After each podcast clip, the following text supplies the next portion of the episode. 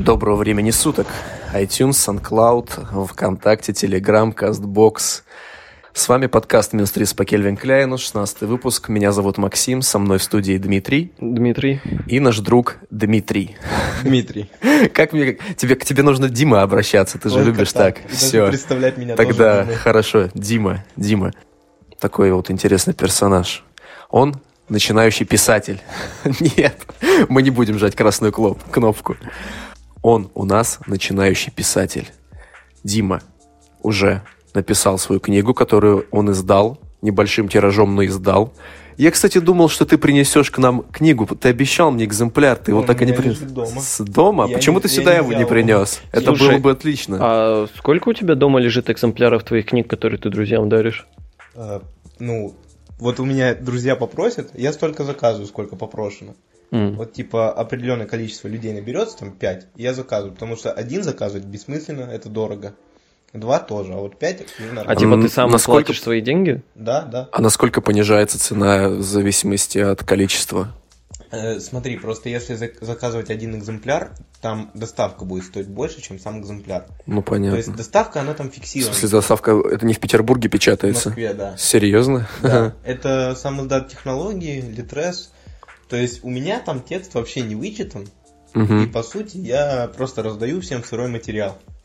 Понятно. И ну, он просто в обложке, и как бы ну, люди же не вос- некоторые не воспринимают э, книги в электронке. Не понимаю этих людей. Вот, а у меня таких много, поэтому я экземпляры им заказываю. Еще помню, когда раздавал, э, ну, приносил учительнице своей, она выбежала в коридор прямо во время урока и говорит, ты не подписал! Реально. Да, да, Она же потом не сможет продать твою книгу через пару десятков лет.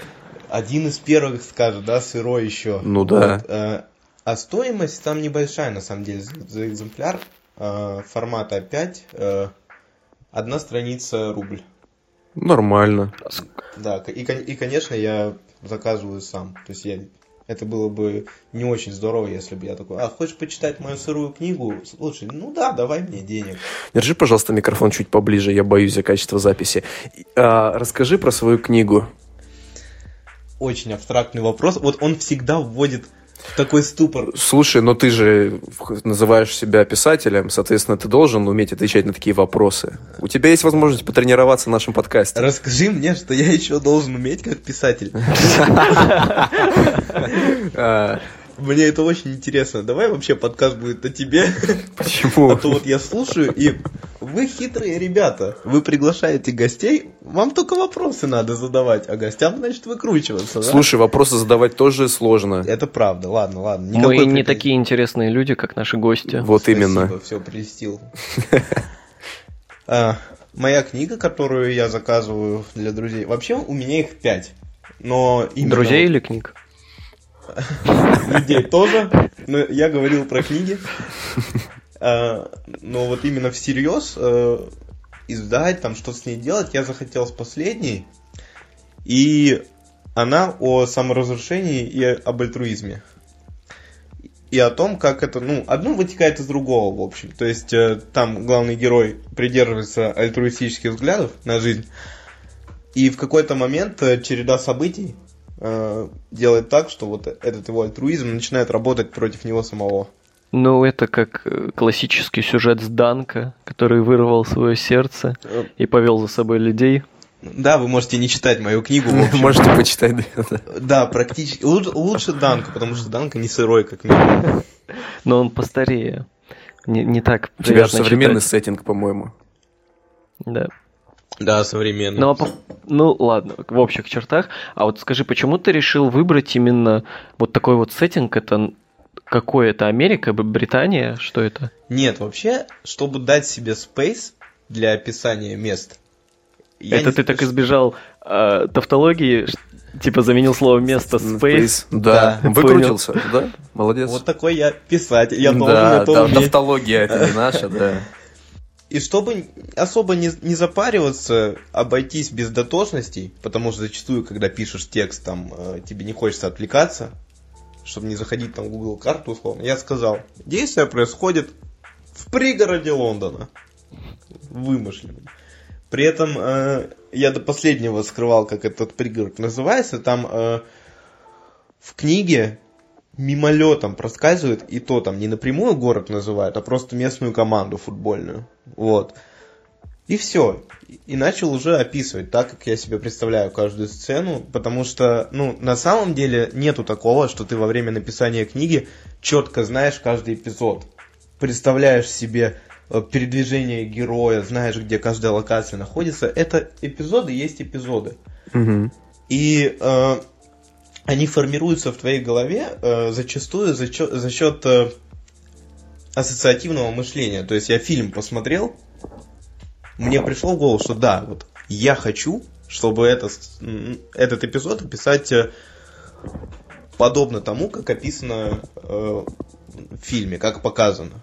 Описать такое же место приблизительно. И все, вот так эпизод формируется, и ты уже не можешь от этого никуда деться. Ты должен придумать, как его э, вписать в контекст, чтобы не показалось рваным. Должен придумать, почему, где это оказалось, как герой там оказался. И дальше уже писать то, о чем ты в эпизоде хотел написать. Вот тебе не кажется, что вот э, в таком вот э, сеттинге с такими людьми, то есть, ну, грубо говоря, ин- иностранный сеттинг, иностранцы, вот, что это чуть-чуть, возможно, выглядит как-то неправдоподобно искусственно и киношно, потому что Ты это... не живешь сам в этом сеттинге. Да, и ты, ну, и берется твоя это все в кино, где не факт, что все правдоподобно. Зачастую.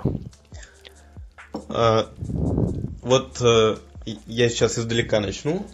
Я ведь сейчас хожу на курсы писательского мастерства. Ты сам к ним подвел и хотел у них, о них спросить, ну ладно. Да, вот как раз. э, И там говорят, что достоверность это очень важно в книге. Читатель должен всецело тебе верить. Но эта достоверность, она достигается не за счет того, э, о чем ты пишешь. Вот, допустим, я живу в России, я должен писать о России. Нет. Э, Это достигается за счет каких-то вот э, мелких деталей. Допустим, я описал, как ручка открывается именно, ну, детально. Человек проверил, она реально так открывается, там, да. И все, после этого он поверит в любую твою вот выдумку. Ну, слушай, как раз-таки пребывание в том сеттинге, в ко- о котором ты хочешь написать, позволяет тебе описать мельчайшие детали этого А, сеттинга. Знаком ли, про- прости, пожалуйста, знаком ли тебе такой термин, как а, suspension of disbelief? И используется, он, используется ли он в литературе? Я не в курсе. А, ну вот, suspension of disbelief это а, как раз-таки у нас, а, как это, отказ от неверия. Вот, грубо говоря, это когда мы нашего, вот, э, это такой термин, он вообще был, используется сейчас зачастую в отношении игр, когда э, сеттинг создается таким образом, чтобы э, человек, который все это видит перед собой, чтобы он в это верил, чтобы он погрузился и, собственно говоря, отказался от, не- от неверия, поверил, что это все настоящее, хотя он прекрасно знает, что это все не настоящее. Однозначно это используется и в литературе, сто процентов. К Но тому же не называется так. Э, называется, просто, скорее всего, я не знаком. А, То есть э, э, в писательской тусовке, в прикладной литературе по писательству однозначно есть э, куча терминов, с, которым, с которыми было бы неплохо познакомиться. Но нет, я пока что следую чисто... Я думаю, это вообще подразумевается, что ну, нужно создавать такой мир, в который нужно верить. это да, я Да, просто, 100%, мне было типа- интересно, используется ли конкретно такой И термин. вот вы говорите, что э, не проще ли описывать такие мелкие детали э, о сеттинге, в котором ты живешь? Я типа, такого вот, не говорил. М- Макс сказал, Я да? говорил. Вот. Эм, да нет, в целом э, не проще на самом деле. Сейчас объясню почему. Я все еще захожу к этой теме. Одногруппница с курсов спросила меня, почему ты не пишешь про Россию? Во-первых, вы правильно подметили, да, мои тексты, они очень сильно ориентированы на какую-то кинематографичность. Соответственно, я в основном за зарубежное кино, и мне проще мыслить зарубежными образами. И если раньше, э, если бы мне сказали, допустим, такое выражение, ну, такую фразу, русский Олег, в, в моей голове сразу, вот моментально образовался бы какой-то, ну, вот, карикатурный, очень идиозный образ, с которым... Ну вот смотри, ну ведь у тебя же есть как раз инструмент, путем которого ты можешь а, создать новый образ. Почему ты этого не делаешь? Или ты просто ну, Я из- чувствуешь ответственность Я какую-то? изначально не...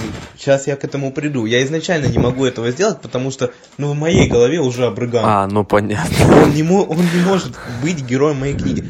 Потом, потом, я уже начал как-то, э, как это сказать, обрусел. Обрусел, будучи жителем России, имея грузинские корни. Точно, несмотря на то, что я с рождения живу в Петербурге, да. И начал обращать внимание на то, что происходит э, вокруг меня, где я живу. Э, конкретно вот очень много внимания уделено именно моему району, озеркам. И Писа Смотри, сейчас хейтеры нашего подкаста будут тебя там караулить. меня потом весь просвет, да, будет караулить. И я к чему?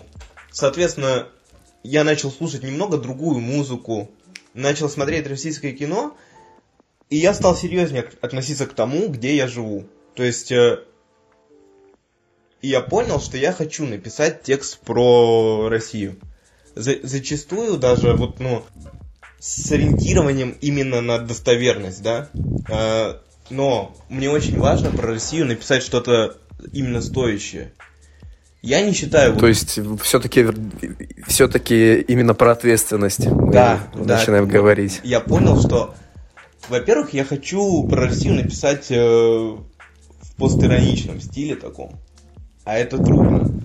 Это очень трудно, потому что вот те пять книг, которые у меня выходили, они хочешь, не хочешь, но в целом на серьезных щах, такие, ну, ну, там, да, высокая мораль, все такое. И там есть какие-то просто вкрапления в виде юмора. А тут я собираюсь э, написать про озерки в целом, где нитка юмора такого проходит, прозрачного. И это вот к этому надо прийти, этому надо научиться, и я понимаю, что я пока что не готов. Это Вот. ответ.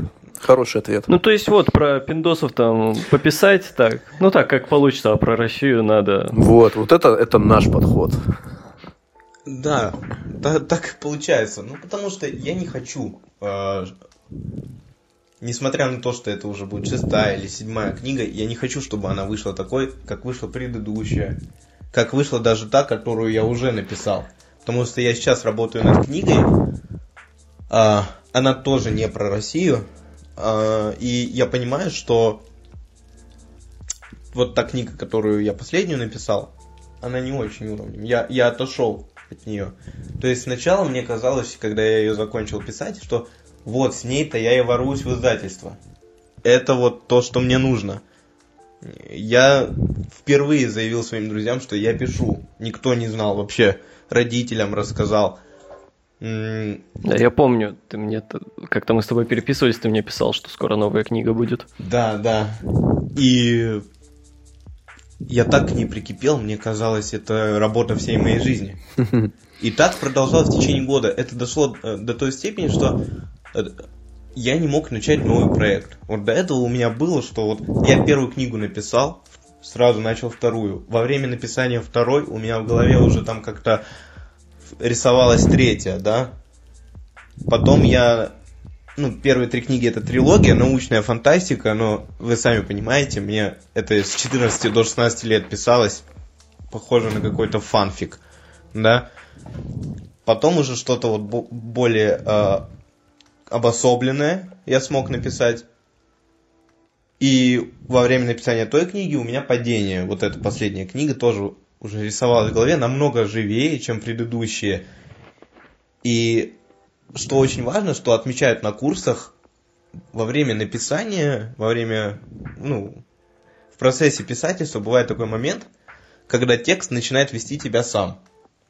То есть, вот ты не хотел об этом писать, ты не думал об этом писать, но в какой-то момент ты понимаешь, об этом надо написать. И ты пишешь, и текст идет дальше. И пока ты описываешь этот эпизод, тебе постепенно следующий приходит. А так и главы как... Ну, То есть ты ловишь такое состояние потока, по сути. Да, вот... То самое, к которому сейчас очень сложно прийти вообще в мире, из-за того, что нас очень много всего отвлекает. Да, да. Потому что вот многие считают, что когда ты пишешь книгу, у тебя должен быть четкий план. Вот у меня одногруппница есть, она уже была на курсах, э, которые ведет филолог э, из СПБГУ. А Я не выговорю его фамилию, даже если вы попро- попросите. Но он очень крутой. Суть в том, что там на курсах занимаются люди, которые являются участниками Нацбеста, регулярно где-то публикуются. И там другой уровень, понятно, нежели на тех курсах, на которых я сейчас. Но при этом она не, ну, даже не начинала писать собственные книги. У нее есть рассказы очень мощные, я их читал, я даже завидовал такому языку. Я понимал, что мне надо к такому стремиться. Я, и я говорю, почему ты не пишешь книгу? Я считаю, что ты готова. А она говорит, ну вот мне нужно, чтобы был четкий план. Но у некоторых людей же просто не лежит к этому душа. Некоторые просто хотят писать рассказы, например. Может, она из этого числа. А, да нет, она даже на рассказы подзабилась. Ну, не так важно, там именно сознанием того, что она тоже хочет написать роман, то есть в таком контексте. Ну, слушай, у некоторых писателей, наоборот, такая практика, что они изначально не знают, к чему они придут. Вот тот же Джордж Мартин, который писал «Игру престолов», специально не зная, кого он там убьет. Да, так и работает. Нам даже на курсах говорят, пишите, вам кульминация придет э, в голову только Только когда у тебя уже будет полный спектр каких-то ресурсов, из которых ты можешь уже что-то сделать, какую-то картинку. Да, когда вы напишете, вообще говорят, три четверти. И я согласен, потому что я сам по такому пути прошел. То есть я в таком формате пишу книгу. Потому что я знаю, что если у меня есть план, вот я на первые три книги пытался составлять план. Я его раз. буду придерживаться. Да, ну нифига. Ты первую главу начинаешь писать, уже не то. Вот падение изначально, она должна была быть совершенно другой книгой. Даже о другом. Я вот, вот так скажу. Но в итоге получилось даже лучше. Поэтому процесс писательства это такая штука. И на самом деле мне очень обидно, что многие в России, кто владеют языком очень хорошо, они не, они не пишут. Они хотят, они могут, но по причине различных загонов они просто не берутся за это. И я считаю, литература в России была бы... Сейчас она умирает как таковая. Да, она везде умирает. Э, Ну, как формат. Слушай, как ты вообще к этому формату относишься к этому тейку, что литература как формат умирает и умрет лет через 10 уже? Потому что я помню, слушал подкаст, где испанский писатель рассказывал об этом, что вот типа а, сейчас в приоритете сценарии для Netflix, для видеоигр и всему, что близко к этому, но не сами романы как таковые. Что ты думаешь об этом? А, Я считаю, что литература не умрет в ближайшие 10 лет точно. Не просто так.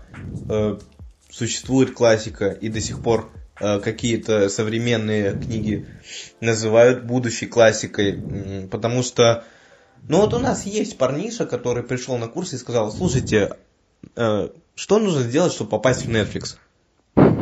О, давай, загибаем пальцы.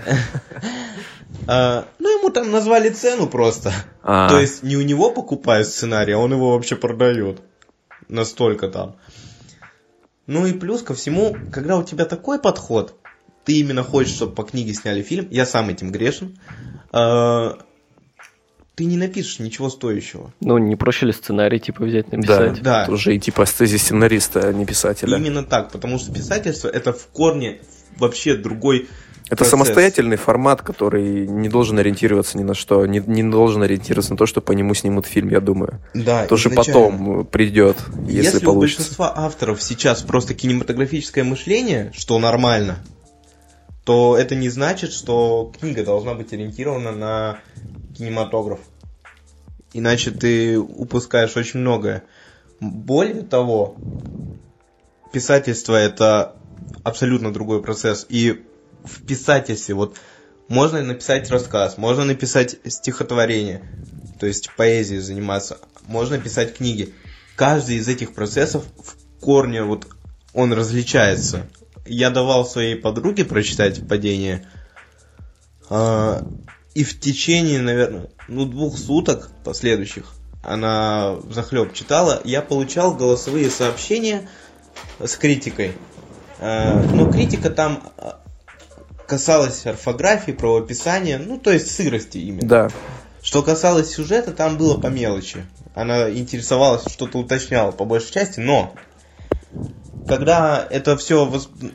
начинало, ну, когда она переходила границы, я ей говорил, вот ты занимаешься поэзией, ты, плюс ты пишешь рассказы, но ты никогда, вот при всем уважении к твоему мнению, она грамотнее, чем я, она начитаннее, ты не можешь мне настолько вот прям вбивать в голову свое собственное мнение.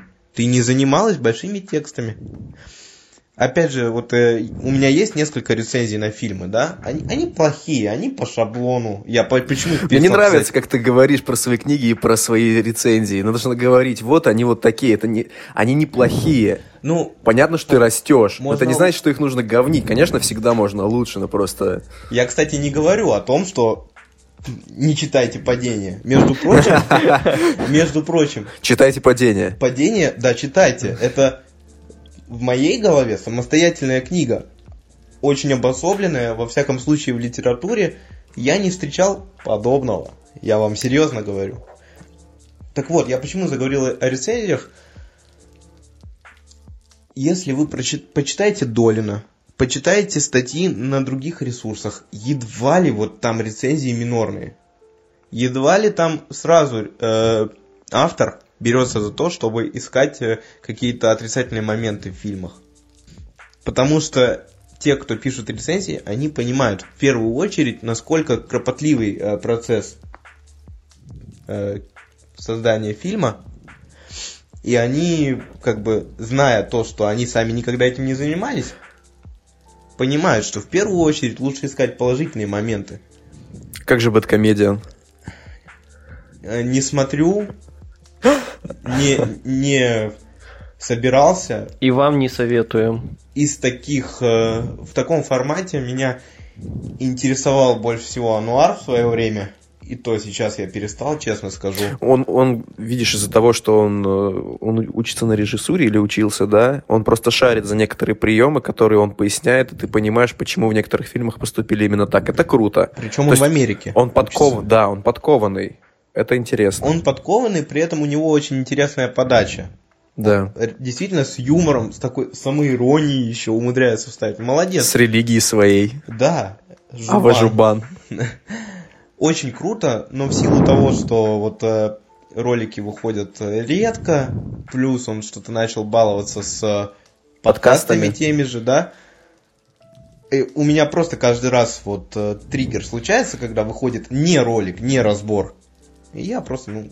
Не смотришь. Я отписался, да. Ну, если я мимоходом там на ютубчике зайду на его канал, увижу видеоролик на интересующую меня тему, я посмотрю обязательно, это топ-контент на самом деле. Да. А так вот. Как, кстати, к Долину относишься? А, Долин замечательный мужик, на самом деле. Вот как раз-таки чуть ли не единственный адекватный критик, на самом деле. А, и он очень... А, ну, он топит за интеллектуальность. Это видно, потому что... Вот вы знаете журнал «Искусство кино»? Я не знаю. Искусство кино это журнал, который ну, который издает Про искусство и про кино. Неплохо, Дима, как ты прочитал. Разобрал. Дмитрий, извини, Дмитрий, у нас же Дима и Дмитрий. Да. И вот этот журнал «Искусство кино», в принципе, он заменяет э, ролики Ануара. Там разборы еще круче, причем там рассуждения знающих людей. И это действительно прикладная литература по кинематографу. Причем всегда актуальная. Один такой выпуск, это 300 страниц формата А4 на крутой, очень э, приятной бумаге. Э, стоит каждый экземпляр 300 рублей, фиксированная цена. Это Жесть, да... как они до сих пор еще существуют. Вы представляете, они себе... Ну, они в убыток, по-моему, существуют, да, да? они существуют в убыток, об этом говорил Долин, вот когда выходил э, декабрьский выпуск про Джокера, я ездил на встречу с Долиным в подписных изданиях, у меня дома, кстати, вот лежит выпуск с подписью Долина, я с ним даже сфотографировался. Вот, и это, я считаю, говорит о том, что просто э, Антон и его приспешники, они хотят, чтобы в Петербурге жили интеллектуальные люди, чтобы это было доступно. Потому что вот тот же журнал «Сеанс», он оформлен просто для эстетов. Это вот я посмотрел его в подписных изданиях, у меня глаза радовались. Я бы от него не отрывался, если бы у меня был дома. Он стоит 2000 рублей. Сколько страниц? Страниц тоже 300, но там э, очень качественные. Ну, то есть э, большинство... Ну, стоимость заложена больше из-за дизайна такая, да? Да, да, так и есть. За верстки. Ну и мне кажется, это чисто так купить, поставить на полочку Да. и гость. Вы посмотрите, какие у меня хорошие книги про искусство, Ну, вы да, знаете, вот я лежат, я искусствовед, интеллектуал. интеллектуал. А, Зато вот ты купишь сеанс за 2000, и ты не будешь покупать другой сеанс, ты будешь перечитывать этот. И у тебя Справедливо.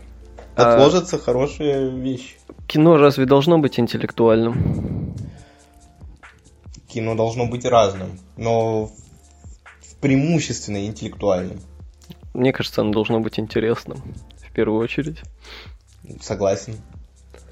Да, но у нас есть такая проблема, Ты- то что зачастую какие-то фильмы, сейчас я договорю, претендующие на интеллектуальность или на то, что типа, ну вот нужен какой-то зритель подкованный, э, они не Выглядит очень нелепо. интересны для просмотра. Вот. И как у нас, у нас был выпуск с Ярославом Булавиным, это, значит, чувак-фотограф, да? Слушал, да. Вот. Он говорил, что это, это не зритель что-то не понял. Если кино неинтересно смотреть, это режиссер мудак. Ну, проще говоря, псевдоинтеллектуальное кино. Серьезно. Вот если ты претендовал на интеллектуальность и не смог это интересно донести, если Сколько ты, бы ты потом не кичился, это все равно проблема в тебе, потому что ты не донес, ты не снял так. извини, ты делал. Если Да. ты за это берешься, Не если- нужно говорить потом, что я меня не поняли, я такой гений. Это самое, да, глупое, что может говорить Отвратительная позиция. Не делайте так. автор. Согласен, да. А, Плюс ко всему, вот ты говоришь, Дима, э, кино должно быть интересным. А, То, что для нас неинтересно сегодня, в другой день может стать интересным. Ну, кстати, да, возможно. Поэтому, как бы, тут само собой разумеющееся, да? А, вот. И я считаю так. Любой фильм, даже очень плохой, какой-никакой, но он посыл в себе несет. Вот посыл тоже можно не понять. Фильм может быть откровенно плохо снят. Но посыл там все равно есть. э, И, ну, а- авторы же не просто кинопроизводством занимаются они отрывают от себя кусочек все-таки. Я как-то писал э, в рецензии на фильм Лок э, с Томом Харди. Ты где в машине едет э, весь Да, фильм? где он, он всю дорогу, мать его, в машине едет. В. Я не видел этот фильм, я знаешь, какой фильм видел, где вот э, театр одного актера? Погребенный заживо с Райаном Рейнольдсом, по-моему. Знаю. Клевый знаю. фильм. Да. И вот формат вроде выбран крутой. Я там сравниваю Лок с фильмом «Опасное задание». Не видел этот фильм. Это фильм с Дэниелом Рэдклиффом, у него ужасная оценка. В нем Дэниел Рэдклифф всю дорогу летит э, на кукурузнике.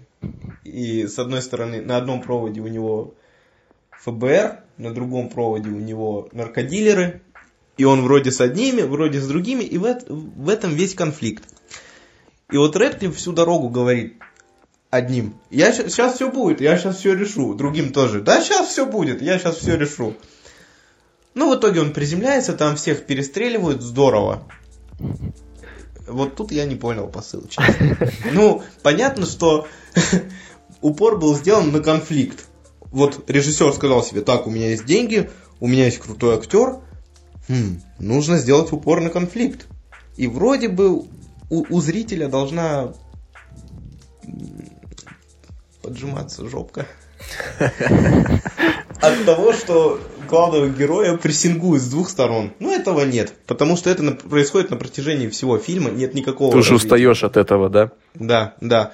Э, Он красиво снят на самом деле. Там э, ну, пейзаж, вот это темное небо, оно наводит на мысли, как, ну, настраивает на то, что вот, да, конфликтная ситуация. Ну вот не справился режиссер с фильмом, ну честно. Кстати, вот я предлагаю сейчас э, чуть-чуть переключить тумблер нашего повествования обратно к Я хочу спросить про писательские курсы, как они вообще устроены и что там делают. Э, Я вот один вопросик перед Да, писательскими курсами. хорошо. Дим, скажи, пожалуйста, вот ты, когда пишешь книгу, ты вот, ну, Вижу Фига. Скорее всего, нет, нет, скорее всего, ну, не каждый день сидишь, да, Да, пишешь. Да. Вот. Но есть какие-то вот присесты, которые более-менее, возможно, одинаковые. Ну, так, усредним, допустим, вот один присест, а, как я это называю. Сколько знаков у тебя за один присест выходит? Я в словах измеряю. В словах давай я примерно переведу. Мне говорят умножать одно слово на 7, чтобы знаки получить. А, Ты, тысяча слов. м- много, много, много. На 7... Ну, хотя это смотря Это какой лексикон использовать. Ну, слушай, вот у меня последняя статья, которую я написал, которую сегодня вроде бы публикуем, Да. а, там, по-моему, слов 700, 800, и это 4000 знаков без пробелов. Ну вот для меня минимум это... Я всегда себе ставлю планку тысяча слов. Тысяча слов. Да, я стараюсь. Ну, потому Кто-то, что... кто-то, ну хотя раньше по страницам было, сейчас же все в Слушай, раньше еще пишут. запятые ставили, когда отвлекались от текста. Написал, руку отвел, значит, нужно запятую поставить. Серьезно? Первый да, раз на, на Руси так, типа. На так, Руси? Так, Да. так тексты и писали. Забавно. Это правда. Ну, слушай, я за собой, э, когда конспекты на парах пишу, я замечаю, я стал замечать, что я пишу, пишу, пишу, рука устала, я ставлю точку и такой, а зачем я точку поставил, Надо дальше еще запятую, значит, писать. делать, да. Но это, это имеет смысл, потому что, графоманы. по- потому что ты как бы чаще всего заканчиваешь писать, когда кончаешь свою мысль. Ну да. Вот. Да, точка для этого и служит, ты прав. О, что насчет граф... Прежде чем к писательским курсам перейдешь, что скажешь насчет графоманов? Это Такие- я, давай поговорим об этом. Э, Ну, что я могу сказать? Единственный совет, который может быть дан графоманам, вычитывайте. Просто полируйте свой текст. Да, потому что, ну, во-первых, если вы не думаете о том, какой вы сделали продукт, и не помните о том, что он выйдет в люди, подумайте о редакторе. Ну, серьезно. Бедолага. Кстати, вот у нас, я когда на Лурке э, в летотделе состоял и всякие штуки писал, вот, у нас там редактор был, забавный такой мужик, ругался очень много в голосовухах, довольно забавно. И он говорил, что на редактуру текста должно уйти у вас в 4 раза больше времени, чем на его написание. Это правда. Это самый неприятный момент, который может быть в написании книги. Но это нужно. Я вот своих книг не вычитывал, я только недавно понял, что это ошибка. А, и, ну, надо вычитывать обязательно. И, так меньше будет графоманского продукта на полках.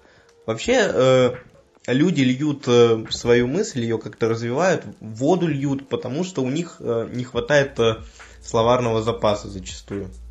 Или просто способности к тому, чтобы описать что-то более грамотно. Да, э, поэтому я возвращаюсь к курсам сейчас. Э, У нас первое домашнее задание было а- активный ввод героя.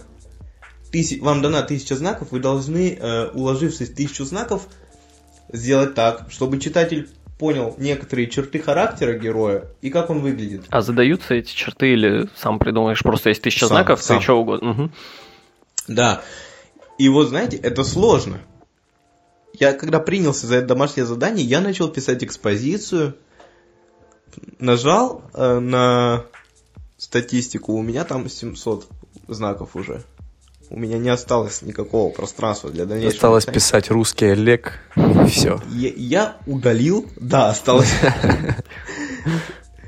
И начал писать заново. В итоге у меня получилось 1300 знаков. Следующие два часа Ты полировал. я эти 300 знаков, да, выуживал оттуда. Так, по одному.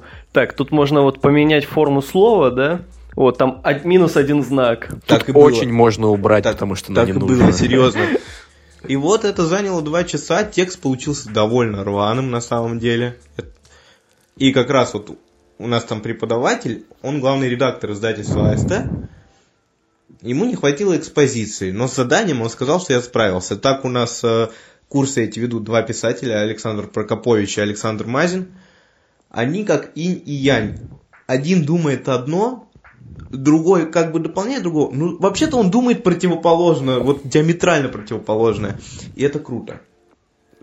И даже они пишут вот в разных жанрах. Прокопович это больше проза, э, Мазин это фантастика. И вы знаете, вот я пришел уже с пятью книгами туда, вроде знаю, как это все происходит. У нас прошло пять занятий из 14. Я не могу сказать, что я что-то вынес оттуда так, ну, вот, для себя такое, что типа, вау, вот это но- новое что-то. Может, все еще впереди. Или ты просто, знаешь, бывает такое, что ты что-то сам понимаешь интуитивно, у тебя поток мыслей какой-то есть на, на эту тему правильный, ну, неправильный, как сказать, ну, объективный, не знаю. Вот, а потом тебе просто это все придает нужную оболочку. Ну и, да, и это все, скорее все так. складывается. И Ты- тогда ты такой, блин, ну я же об этом уже думал. Но вот теперь это более точно у меня в голове сидит. Да, то есть я утверждаюсь в своих каких-то догадках, по большей мере. Но что-то вот абсолютно нового, к моему разочарованию, на самом деле не было. Но чего разочаровываться, если изначально я шел на курсы, чтобы познакомиться с людьми? Влиться в тусовку. Да, влиться в тусовку в первую очередь, ну и там плюс ты по окончанию курсов э, получаешь приоритет на рассмотрение своих рукописей. То есть это такая уже брык такой, как бы попытка обратить на себя из- внимание издательства. Скажи, пожалуйста, у меня вот вопросик появился, я пока его не забыл, хочу задать. Писатель должен больше читать или больше писать, чтобы развивать свой навык? Однозначно читать. 50-50 же нет? Ну, понимаешь, Максим, вот читать ты волен, когда захочешь, когда у тебя есть время. Писать вроде бы тоже да, но нет, нифига. Вот Ну, в зависимости от того, кто как может. Кто-то может это в метро в заметках на айфоне делать, например, а кто-то, как ты, например, или я по себе знаю, когда что-то пишу, мне нужна тишина, сосредоточение, я должен сидеть вдумчиво, полностью погруженный, отключенный от социальных сетей, от внешнего мира писать. У меня вот так. Да, и просто иногда появляются какие-то сторонние факторы, ты, ну, у тебя просто нет настроения писать. Не то, что вдохновение. Вот вдохновение, сейчас можем об этом поговорить. Вдохновение это отстой же, нет?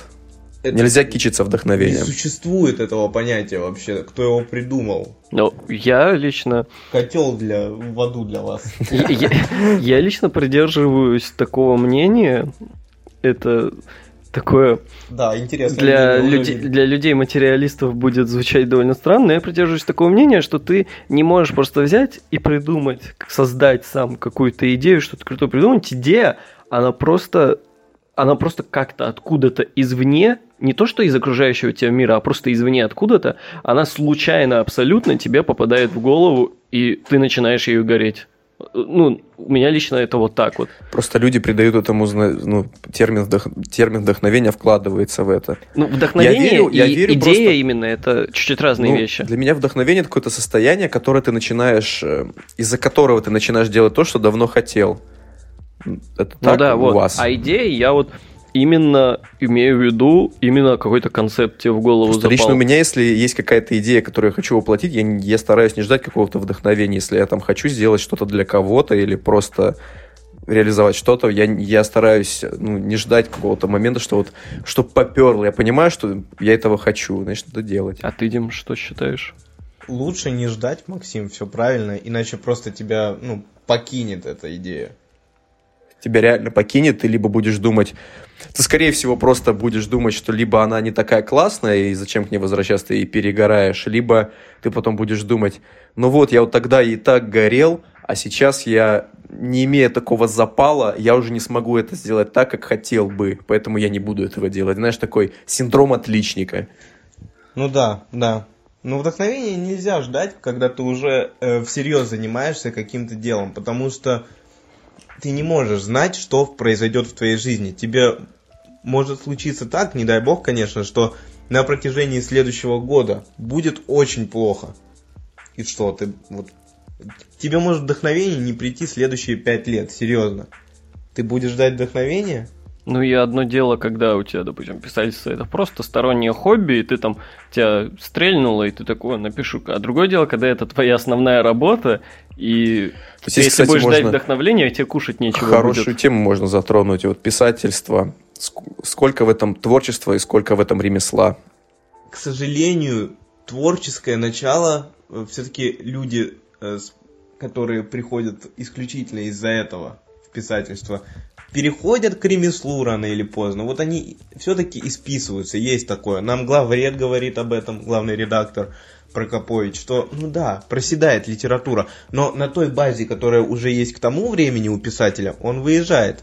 так вот продукт хуже, откровенно говоря, но он продается, может, даже лучше. Потому что он уже знает какие-то приемы, которые Ну, это помогают. можно- э, всё- Можно сравнить, лучше. мне кажется, с кино. Допустим, какой-то молодой режиссер снял какую-то вот картину, и она, ну там картинка не очень, там звук там фонит что-то на фоне, но он что-то прям вот гениальное снял, а потом он растет, растет и подкинет своей карьеры, у него уже деньги есть, он там красивая картинка, спецэффект и тому Но он подобное, но, пустой. Да, но фильм уже такой, типа говоря. Да, согласен, очень хороший пример, Дима. Вот все верно сказал. Поэтому Дмитрий, чтобы не Реально, путаться. Дмитрий. Это Дмитрий, а это Дима. Вот сидят передо мной. был такой человек, который написал мое имя Дмитрий. Дмитрий. Дмитрий, да. Дим, почему ты, когда редактировал статью, так не сделал? Надо было так сделать. А, ну, Дмитрий это устаревшее, типа. Я вообще с этим именем, знаешь, когда встречаюсь, Когда Все переводит в устаревшее, пацан.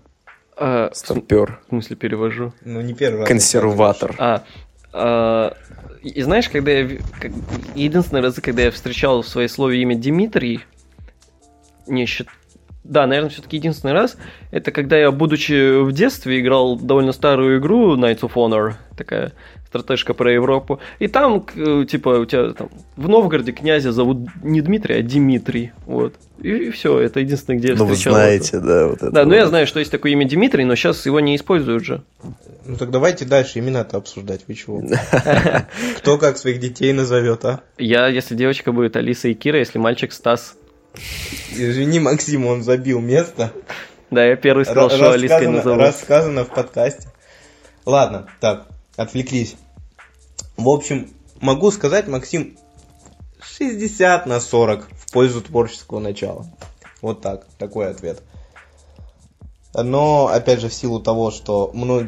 да все писатели стремятся к тому, чтобы вот это их э, э, хобби, это их занятие стало основным тем, что приносит деньги, в общем, тем занятием, которое обеспечивает их, они все-таки прогибаются под издателей, под редакторов. Под тренды.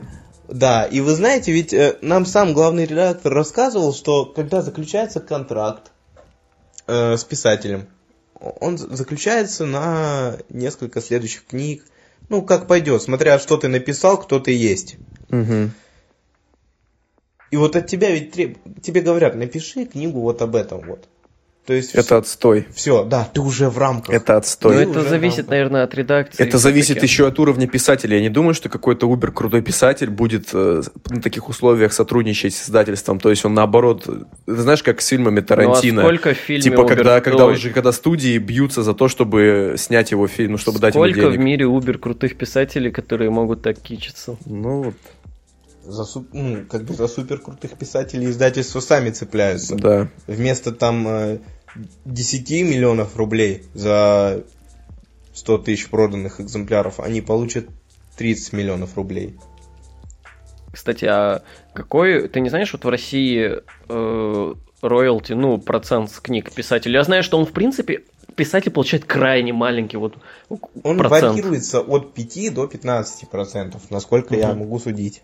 Я слышал, что в. Америке роялти с книг он 5%. 5% с одной книги получаешь. Да? Но это же издевательство. Ну, вот так вот, типа, все писатели публикуются. Надо создавать свое издательство, где у нас будет много денег, и мы будем платить 30%. Ну, слушай, а... Вообще надо вводить какой-то прогрессирующий процент на это все, я думаю, потому что, ну, мне кажется, это, он- это, это мне неуважительно кажется, по он есть прогрессирующий, типа. Да. Да? Есть? Есть. Ну, тогда, ну, это тогда само всё не собой разумеется, потеряно. что какой-нибудь, я сомневаюсь, что какой-нибудь Терри Пратчет, там, свою 60-ю книгу он получал по 5% за одну.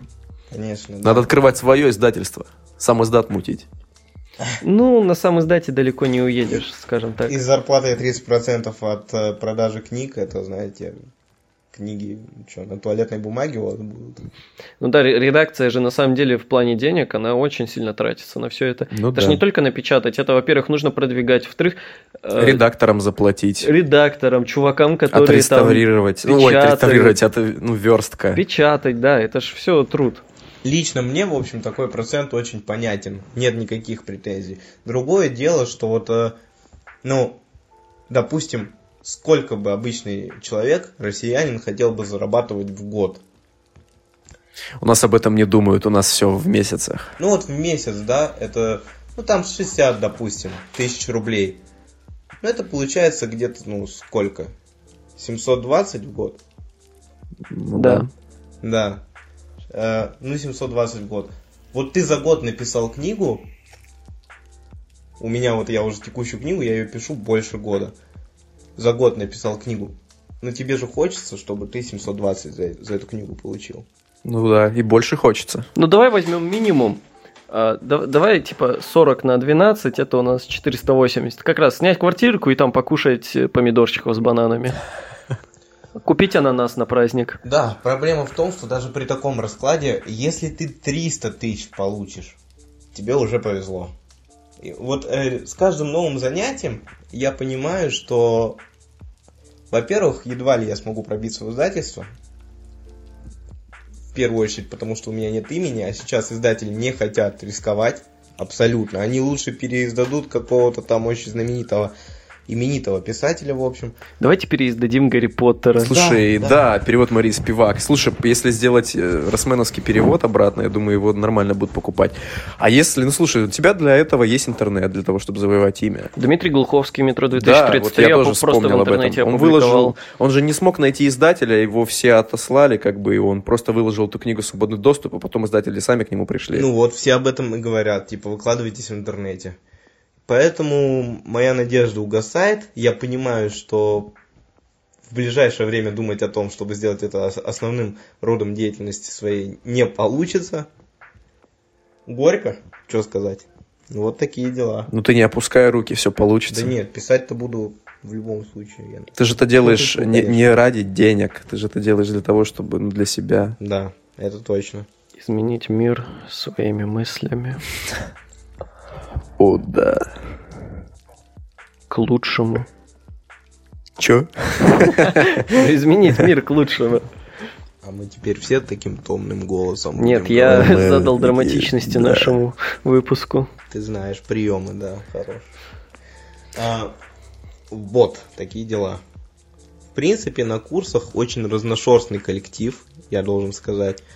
И, но их всех объединяет одна черта. Все-таки вот видно, что люди пишущие, ну, вот как хотите, понимаете это слово, зашоренные они там.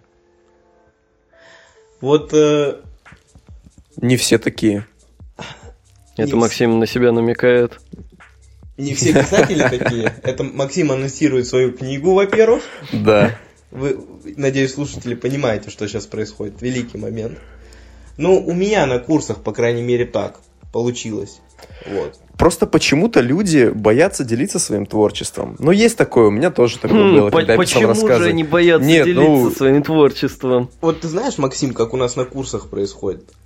Во- Во-первых, не просто так они боятся, потому что вот я когда скинул э, свою книгу, ну, точнее, напечатал экземпляр для подруги, и двое суток получал голосовые с критикой, ну, это больно. Ну, вот я знал, что она будет критиковать, я знал, на что я иду. Я думал, я готов, на мне были доспехи.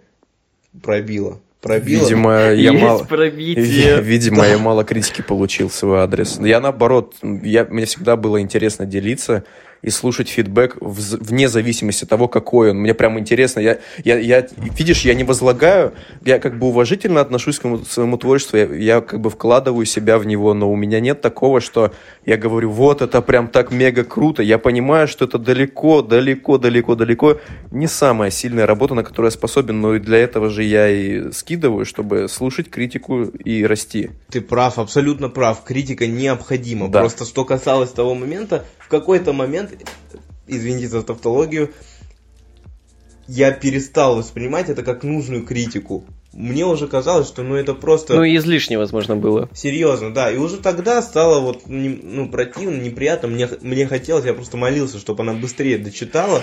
Ну, слушай, я тебя перебью, Дим. Вот когда я публиковал свой первый, первый и единственный рассказ, который я публиковал на Лурке, На когда... Лурке? Да, мне было неприятно, что там люди писали. А, да, ну, это просто, ну, такой такой комьюнити, типа, ну, токсичные челы, это вполне нормально.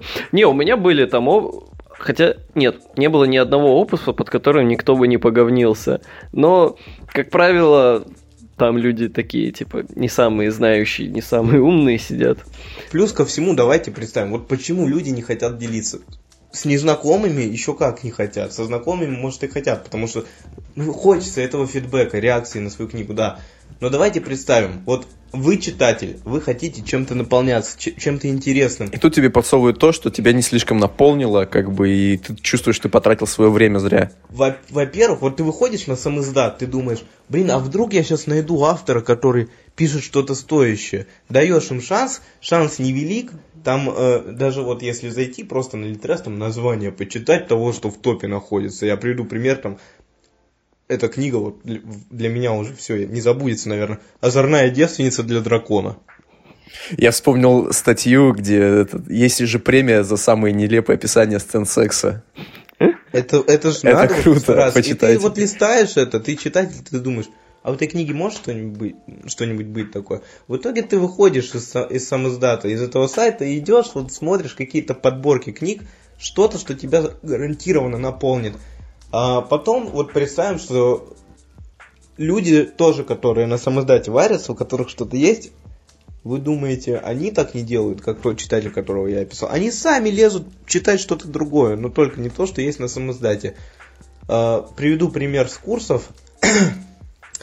А, там вот э, у нас есть беседа, есть группа, люди говорят, у кого есть рассказы, там книги, скидывайте. Один парниш, он прям такой, он вот все вывалил. У него прям каждая Поперло. фраза кричит о том, что «А у меня столько книг!» Он прям ссылку на Ватпад. Все это, да, круто. Кто-нибудь читал?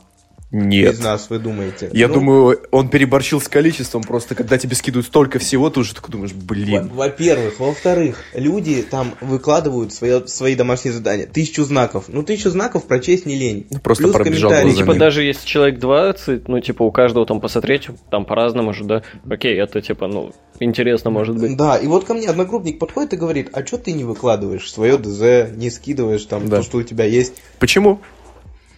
Потому что я знаю, что там все, все хотят, чтобы их посмотрели, но никто не хочет читать других.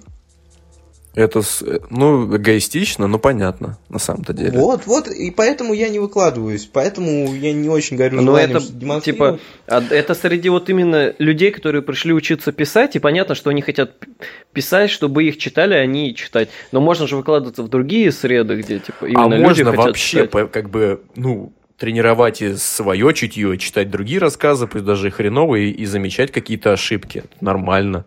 Просто некоторые не доходят ну, ты, до этого. Ты попробуй так сделать сначала. А, что касается курсов, доведу до конца эту тему. Лично я сделал так. Вот у меня есть... Э, я познакомился с девушкой там на курсах. Она спросила, что я пишу, как я пишу. Поинтересовалась моим домашним заданием. Только тогда я ей скинул попросил, обязательно попросил скинуть в ответ.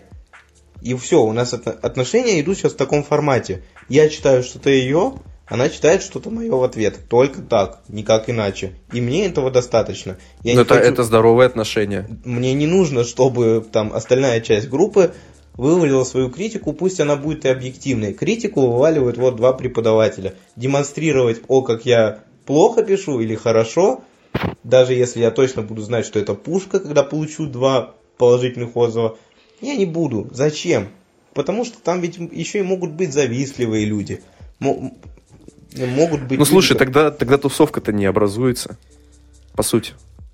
Тусовка не образуется. Ну, она не, образу... не образуется. Не налаживаются но... связи, не создается какая-то дружеская атмосфера творческая, когда ты... вот так вот все ну, происходит. Ты знаешь, когда люди сами тебе пишут, типа, а как ты написал, как у тебя, вот когда мы на кофе-брейк выходим, я им рассказываю, какой отзыв был, о чем рассказ. Если просят, там, о, скинь, я почитаю потом. Я приезжаю, потом могу скинуть, да, не проблема. Мне нравится твоя позиция, типа не лезть просто, а просто, ну, когда тебя спрашивают, ты скидываешь. То, только тогда. Ну, да. мне кажется, это самое такое адекватное. Вот. Это что касается курсов и писательских. Вот ты про курсы, вот мне интересен вообще сам процесс. Вот что вы там, вот вы приходите, вот вы приходите на курсы, вы усаживаетесь в какую-то аудиторию, лекционную, не знаю что. Как это происходит? Вам рассказывают, вам читают какую-то лекцию какой-то теме, как что-то не допустить, или что ж, как это, какие, какие форматы общения у вас выстраиваются с преподавателями? Во-первых, преподаватель, э, что касается общения с ним, он всегда доступен ВКонтакте. Э, во-вторых, э, он просто читает свою половину. Даже вопросов ему нельзя задать. Ну как, можно, но просят не задавать. Для вопросов есть кофе-брейк и некоторое время уже после окончания лекции. Да, он отвечает на все вопросы, он э, даже, ну, как бы развернуто отвечает. Вот так и выстраиваются отношения. В остальном нам просто читают лекции, зачастую там мысли какие-то довольно абстрактные или очевидные. И вообще там тема одной лекции была такая-то, тема следующей другая. Но ты сидишь на следующей лекции и понимаешь, что это было на той. Но они же должны ссылаться, как-то выстраивать повествование. Ну, это вот нормально. Не особо чувствуется именно вот эта связь, тем не менее ты понимаешь, что это было тогда. Зачем ты сейчас об этом говоришь? Ну, То есть они прям заново раскрывают какую-то тему, не просто вот мы говорили с вами об этом. Они- чтобы они её ты включил мозг, включил какой-то блок памяти и извлек оттуда они информацию. ее зачем-то, да, они ее не касаются, они на нее не ссылаются, они ну, почти заново ее говорят. Ну тогда да, это странно. Да, это Тоже трата вопросы времени. к... э, Ну, просто люди, может быть, как-то странно выстраивают учебный план. Просто понимаете, не, у них там все готово, это же не первый их выпуск, просто они заговариваются, они же не читают, они стараются своими словами это передавать. Касательно курсов, вот эти курсы, допустим, они направлены на то, чтобы, ну, это именно курсы, они задают курс, Да. они учат тому, чтобы Ты не выходишь оттуда с пис- писателем таким трушным. Да. Ты просто понимаешь, Ну, что тебе нужно примерно. Но за эти курсы ты хотя бы начнешь писать. Хотя бы потому, там- что... что- Там есть люди, которые вообще вот пришли такие, вот я ни разу не писал. Да, есть, один парень, и он вот как бы... Меня что поражает, э, он выкладывает вот св- свой, свой материал. Он, он старше, чем я, если что, вроде должен быть грамотный, мудрый. И когда ему отвечают какой-то критикой, не очень положительной, допустим, он это воспринимает в штыки, и уже раза два образовывался срач в беседе нашей. Я Д'Артаньян, вы пидорасы? Да, ты представляешь? И потом, ну так как я с ним-то какой-то контакт установил, потому что мы с ним в самом начале еще закусились. Мгм. И когда я написал ему в личку, он дал по тормозам и сказал, слушай, нет, я не хочу конфликтов, давай общаться. Он мне написал по поводу этой ситуации, которая вновь разгорелась, говорит, ой, как меня все это бесит, у нее же текст вообще ни о чем. Типа, да Ой, как ну так? это, блин, ну у чувака проблемы с самооценкой, ты же понимаешь. Ну вот, да. Зато он, ну вот, очень удивлен тому, что я PlayStation продал ради курсов, не, не может понять, как, как без PlayStation жить. Реально, как без PlayStation жить? Ой, хорошо. Когда, Хорошо. Ты, когда ты фифер, хорошо. Возможно, если бы на первом курсе продал бы, сейчас бы все по-другому было бы. Мне кажется, а ты хочешь, чтобы было по-другому? Не знаю, это от тебя зависит. А, ты про меня имеешь? Да, да, да, да, да. Я думал, у тебя тоже есть плоть. У меня она есть, но она в другом городе. Я, я иногда возвращаюсь, когда ой, по- поигрываю. Но это не Поэтому FIFA. Ты так успешен в Петербурге, боже Ой, мой. спасибо. Ну, ой. У уважаемые нас, у слушатели, нас подкаст о тебе, Дим. если, если у вас есть, э, значит, вот эти продавайте PlayStation, её, да, да, продавайте. продавайте. Вот это все, это игрушка все дьявола. продавайте, Да. топите за минимализм, Да, реально. только потому, что скоро пятая выходит. Покупайте Слушай, пятую. да, я, я предзаказ оформлю, как она выйдет сразу же. Это от Димы была инвестиция в пятую. Да. Надеюсь, Sony Зачем? все- заплатит. Ты диски же не продавал, да? Они же у тебя остались или продал? У меня все в цифре А, было. все в цифре. Ну, у меня, у, меня, у меня дисков очень много, я люблю их собирать, но это неудобно. Ладно, мы отвлеклись, и нас поджимает время. Я думаю, мы уже закончим. Дим, вот напоследок попрошу чем закончить. Фильм про писателей посмотри. Нет. э, Карпе Дием, Скажи, пожалуйста, вот если среди наших слушателей есть какие-то люди, которые что-то там пописывают, скажи какие-нибудь им Напутствующие слова. слова. напутствующие. Да. Если у вас есть сомнения, это абсолютно нормально. Если у вас есть много сомнений, значит вы на правильном пути. Они должны быть. Пишите дальше, не переставайте. И не, и не бойтесь делиться своим творчеством. Да. И не бойтесь говорить об этом. Ну, не будьте зашоренными. меня сказал, да. Да. Только насильно народу не толкайте свое Да, творчество, а то э, штуки хо- будет Привет, хочешь почитать, хочешь почитать, а ты, а ты не надо. Развивайтесь, наполняйтесь, посещайте, главное, новые места какие-то. Не заваривайтесь у себя на районе, потому что ну, ассоциативное мышление это главное, что у нас есть. И не всегда можно выехать на музыке, на кино. Поэтому, ну, если вы записались, да, и списались, просто посетите новые места. Смените обстановочку. И очень советую это сделать там в одиночестве. Да, что- это, кстати, очень работает. Вот, кстати, вот мне кажется, лучше было бы обсудить тему одиночества там. Ну ладно. Ты же не первый раз к нам приходишь. Ну, не в последний, Не раз. последний, надеюсь, да. Очень интересно было, парни. Хороший Да. подкаст. Да. Вот. Спасибо тебе, Дима, что пришел. Вам спасибо, парни. Мы, мы сейчас Вот жмем друг другу руки. С вами был Такой хлюп. подкаст «Минус 30» по Кельвин Кляйну. Дмитрий, Максим и хорошего. Дима. До новых встреч. Пока. Всего доброго.